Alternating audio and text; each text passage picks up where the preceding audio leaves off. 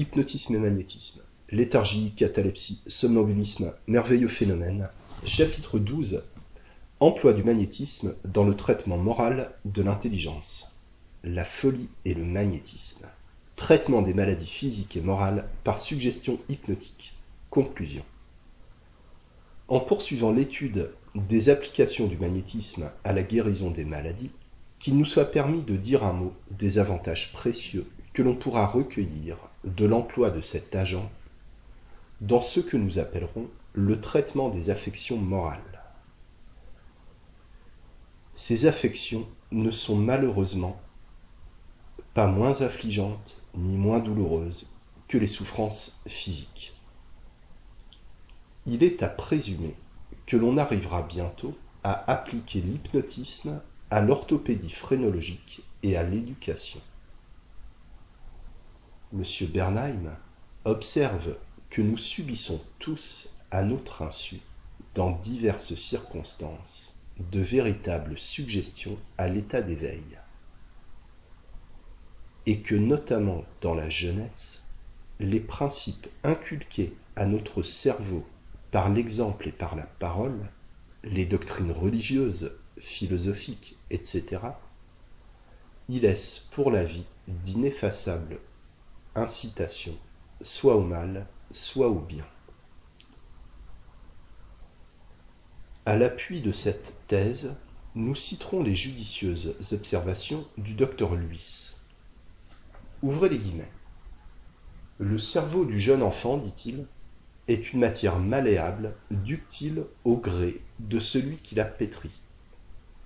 Il est en quelque sorte comparable à l'état cataleptique des muscles, qui acceptent sans contradiction les attitudes les plus extra-physiologiques qu'on leur inculque. L'esprit du jeune sujet accepte toutes les données, toutes les théories, toutes les idées a priori qu'on lui suggère sans que ses forces de réflexion, annihilées la plupart du temps par la discipline scolaire, se mettent en œuvre.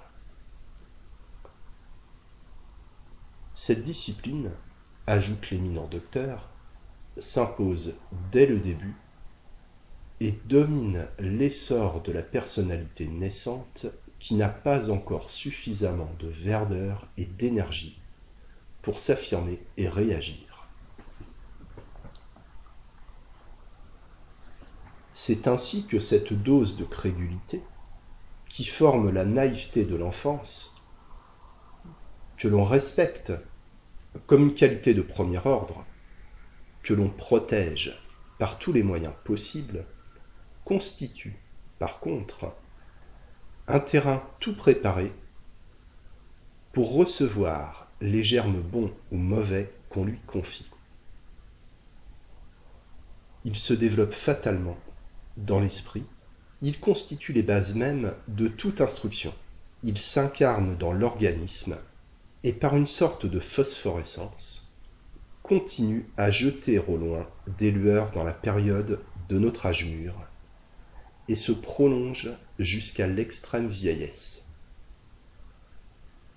Les suggestions pédagogiques données à l'enfance sont donc les premiers aliments aux dépens desquels son esprit va se nourrir et recevoir cette tournure spéciale qui caractérise les instructions scientifiques, littéraires ou théologiques.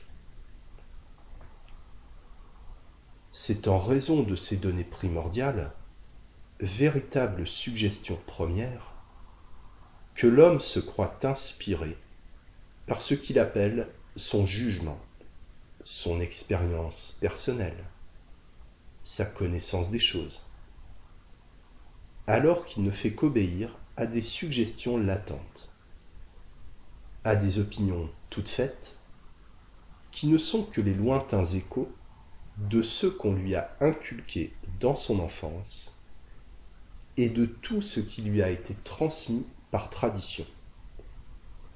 Et cela est fatal c'est la suggestion d'autrui, présente ou passée, qui actionne sous des formes diverses l'esprit des jeunes générations soumises au régime uniforme des établissements scolaires.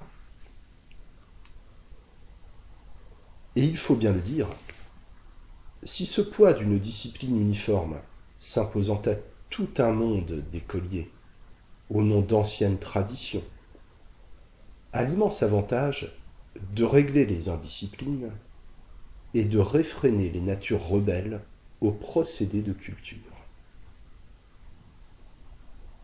Il a aussi, malheureusement, contre lui l'effet déplorable d'éteindre l'originalité individuelle et, dans une certaine limite, de restreindre les énergies morales et d'émasculer les caractères.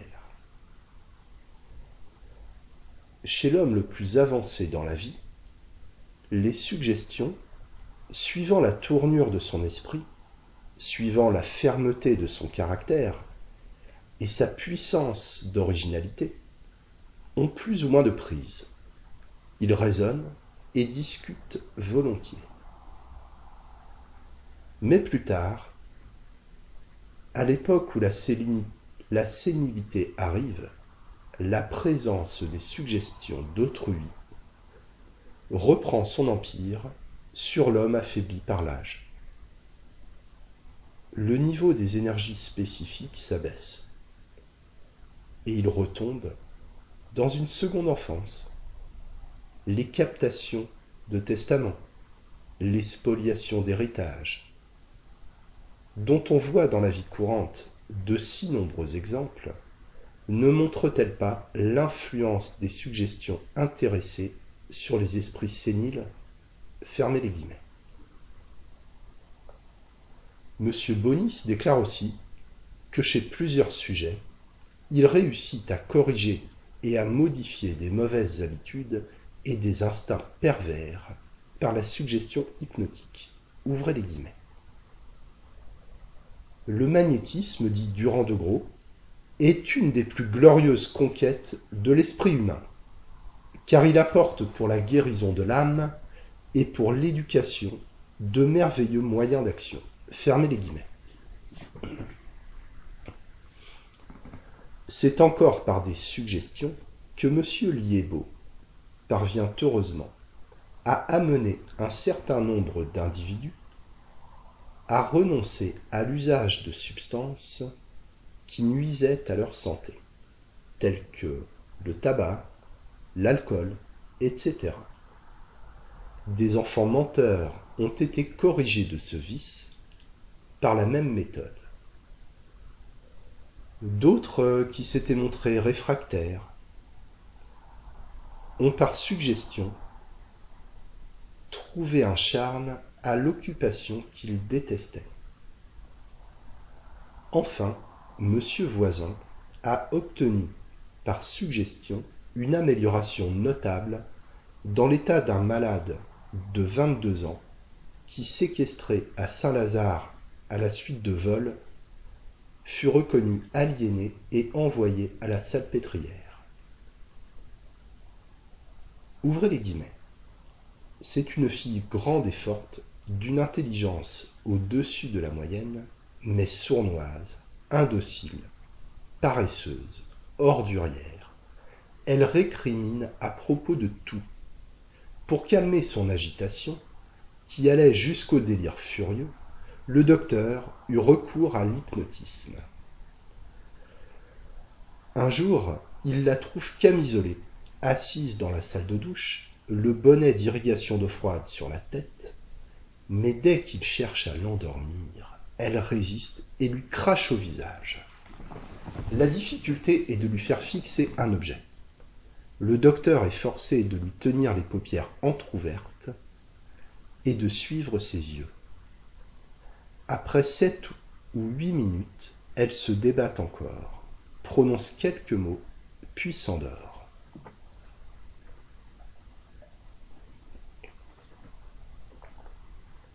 Elle est assise sur une chaise, la tête renversée en arrière et appuyée sur un lit. Les mains pendantes se cyanosent. L'anesthésie est complète. une grosse épingle enfoncée dans la peau n'est nullement sentie.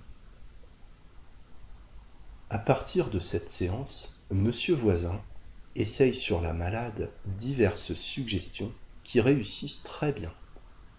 Il lui dit de dormir, puis de se réveiller le lendemain matin à 9 heures, de manger ce qu'on lui aura préparé, de laver le parloir à une heure, enfin de lui écrire à deux heures sur une feuille de papier qu'elle trouvera dans le tiroir de la table de nuit la promesse de bien se conduire dorénavant, de mettre son engagement sous enveloppe et de le laisser dans un tiroir.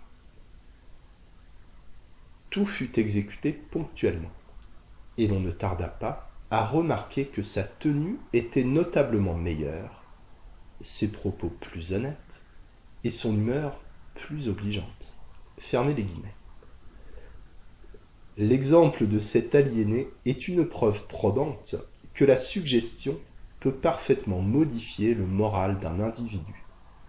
C'est un cas isolé, dira-t-on. Mais le résultat n'en est pas moins encourageant. Le jour n'est peut-être pas éloigné où l'emploi judicieux du magnétisme se substituera à l'emploi du chloroforme lorsqu'il s'agira de produire l'anesthésie dans les opérations chirurgicales. Personne n'ignore les dangers que présente l'emploi du chloroforme et les précautions minutieuses qu'exige son application. Hélas, il est triste d'en faire l'aveu, mais dans bien des cas, cet agent thérapeutique ne supprime la douleur qu'aux dépens de l'existence du malade. Avant que Bred n'eût signalé la propriété du magnétisme pour engourdir la douleur, plusieurs chirurgiens, dont les noms font autorité, avaient utilement eu recours à ce procédé d'anesthésie. Le traitement des maladies par le magnétisme animal, tel qu'il est pratiqué par les professeurs de l'école de Nancy, peut se résumer en ces quelques lignes. Ouvrez les guillemets. Le malade est endormi par suggestion c'est-à-dire en laissant pénétrer l'idée du sommeil dans son cerveau. Il est traité par suggestion, c'est-à-dire en faisant pénétrer l'idée de la guérison dans son cerveau. Fermez les guillemets. Comme conclusion, qu'il nous soit permis de donner un conseil à nos lecteurs. Nous avons déjà eu l'occasion de nous expliquer sur les dangers du sommeil somnambulique et sur son innocuité. Nous ne nous répéterons pas. Il est cependant prudent de ne pas perdre de vue que le magnétisme ne doit pas être considéré comme un passe-temps, mais comme un moyen de guérir des personnes qui souffrent. On ne doit donc pas se livrer à des expériences magnétiques comme on ferait des tours de physique amusantes. En résumé, comme le dit si bien le docteur guillemets, l'introduction de la suggestion dans la thérapeutique vient élargir considérablement le rôle et le champ d'action du médecin. Elle a en outre l'immense avantage de ne créer pour le malade aucun danger réel. Pourrait-on en dire autrement de toutes les médications? L'éminent professeur Charcot reconnaît que tout ce qui frappe vivement l'esprit, tout ce qui impressionne fortement l'imagination, favorise singulièrement, chez les sujets prédisposés, l'apparition de l'hystérie. Il est évident qu'à une époque où l'hypnotisme n'apparaissait aux yeux du public qu'avec une apparence de merveilleux, les pratiques empiriques pouvaient contribuer dans une large mesure au développement de la névrose. Mais aujourd'hui, entre les mains des médecins qui se bornent à appliquer la suggestion d'une façon rationnelle, il n'y a plus rien de pareil à craindre. La suggestion hypnotique, envisagée seulement au point de vue thérapeutique, loin de constituer un danger, est appelé au contraire à rendre d'inestimables services. Fermez les guillemets.